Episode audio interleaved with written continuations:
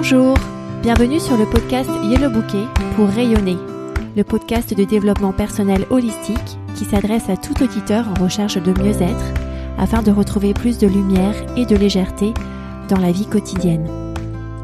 Ce podcast s'adresse tout particulièrement aux parents qui se sentent parfois débordés dans leur quotidien pour une pause douceur, une douce heure pour se reconnecter avec leur corps, leur mental et leur spiritualité. Je suis Jenny Dahan, créatrice de yellowbouquet.com, mon activité de coaching, et je suis ravie de discuter avec vous aujourd'hui. Bienvenue dans l'épisode 78 du podcast Yellow Bouquet pour rayonner. Tout d'abord, je vous invite à partager ce podcast et à laisser un commentaire favorable si vous aimez son écoute. Je vous indique comment faire sur yellowbouquet.com slash avis. Partagez ce podcast par email, par, sur WhatsApp, sur les réseaux sociaux que vous fréquentez, LinkedIn, Facebook, Instagram, et laissez un avis favorable sur la plateforme d'écoute de votre choix est la meilleure manière de soutenir ce travail. Merci d'avance pour votre action à ce sujet. Alors aujourd'hui, je vous parle de la honte. La honte, c'est une émotion. C'est une émotion que l'on ressent et c'est une émotion que j'aimerais par ce podcast normaliser. C'est normal d'avoir honte. Nous sommes des êtres humains et notre survie a été conditionnée par l'acceptation de notre corps, de notre identité physique par un groupe. Nous avons vu dans l'épisode 77 que l'un des trois besoins fondamentaux que nous recherchons tous, que nous nous arrachons tous, c'est la connexion. Et la honte, c'est principalement la peur de cette connexion, la peur d'être rejeté, la peur d'être exclu, la peur de nous retrouver tout seul, hors de la caverne, au milieu des bêtes sauvages. Une probabilité de survie minime qui se résume à la chance de ne pas rencontrer de bêtes sauvages mortelles, de ne pas mourir de faim ou de froid. Donc c'est normal d'avoir honte. C'est la première étape parce que la honte est souvent pointée du doigt. Personne n'aime avoir honte, personne n'aime parler de la honte. C'est un sujet en lui-même honteux. Les gens préfèrent parler de choses qui les rend heureux, changer les idées avec des idées vraiment légères, plus apparentées au bonheur que à des sentiments déplaisants tels que la honte. Car c'est difficile de ressentir la honte. Faites l'exercice là tout de suite. Pensez à quelque chose que vous avez fait récemment et vous avez ressenti de la honte. La honte, c'est souvent généré par des pensées telles que je n'aurais pas dû faire ça, je me suis mal comporté, c'est ma faute, je ne suis pas à la hauteur, je ne suis pas fait pour ça. Prenez une situation récente où ça vous est arrivé. Qu'est-ce que vous ressentez dans votre corps? Il y a de fortes chances que vous sentiez votre corps se récroqueviller là tout de suite, que vous ressentiez une légère rougeur sur votre peau, que vous sentiez votre cœur battre plus fort, que vous ayez peut-être des frissons ou de la chair de poule.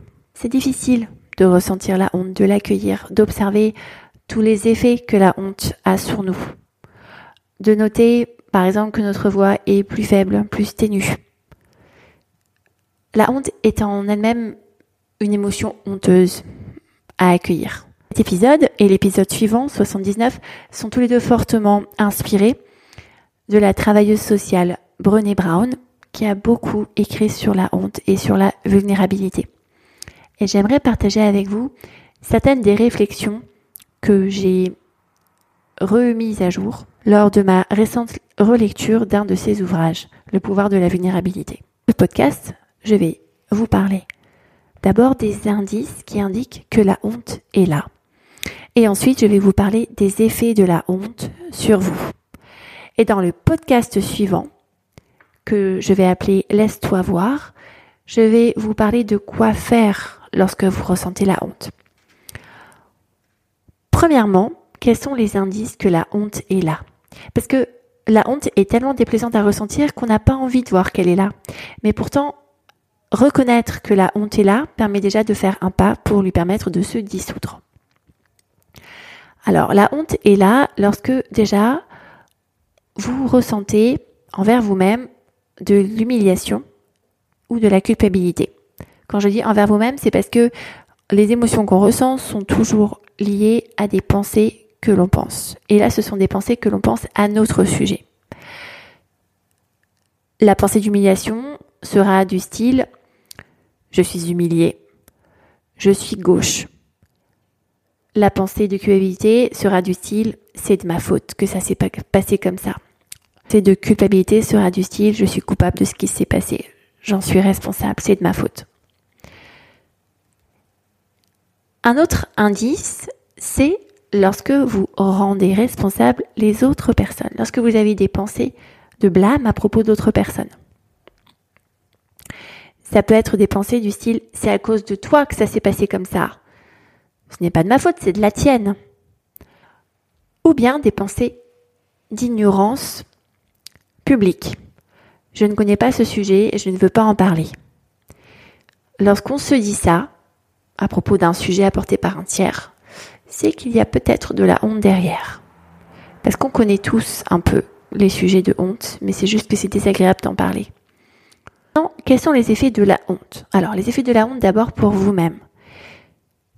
Vous allez avoir des pensées du style ⁇ je ne suis pas assez ⁇ je n'ai pas fait assez ⁇ j'aurais dû faire plus ⁇ Des pensées de rareté qui font que vous n'êtes pas satisfait ou satisfaite de ce que vous êtes.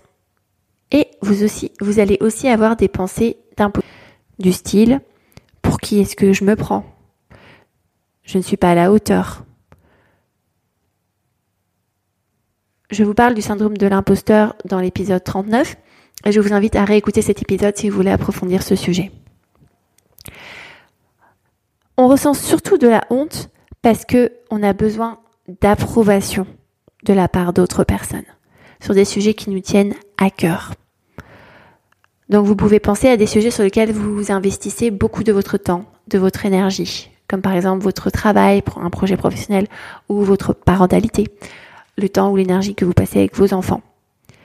Soyez sensible à chaque fois que quelqu'un d'autre vous fait une remarque et que vous commencez à avoir des pensées du style je ne suis pas assez, pour qui est-ce que je me prends? C'est fort probable que vous ayez de la honte derrière.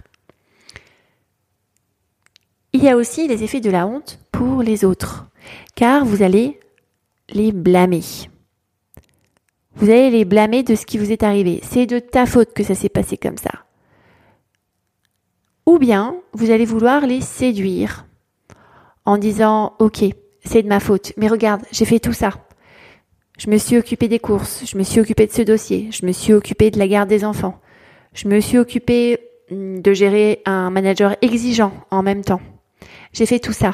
Notre option dans votre attitude par rapport aux autres lorsque vous ressentez de la honte, c'est de vous en aller et de ne rien dire.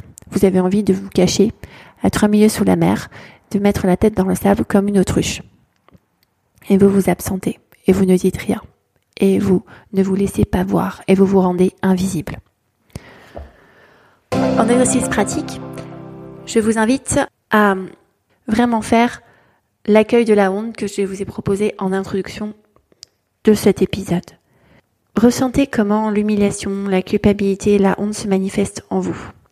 Quand on ressent de la honte, ça nous prive de la connexion aux autres, parce qu'on se sent exclu, et de la compétence de grandir. Donc deux des trois besoins fondamentaux pour l'existence humaine. On en a parlé dans l'épisode 77.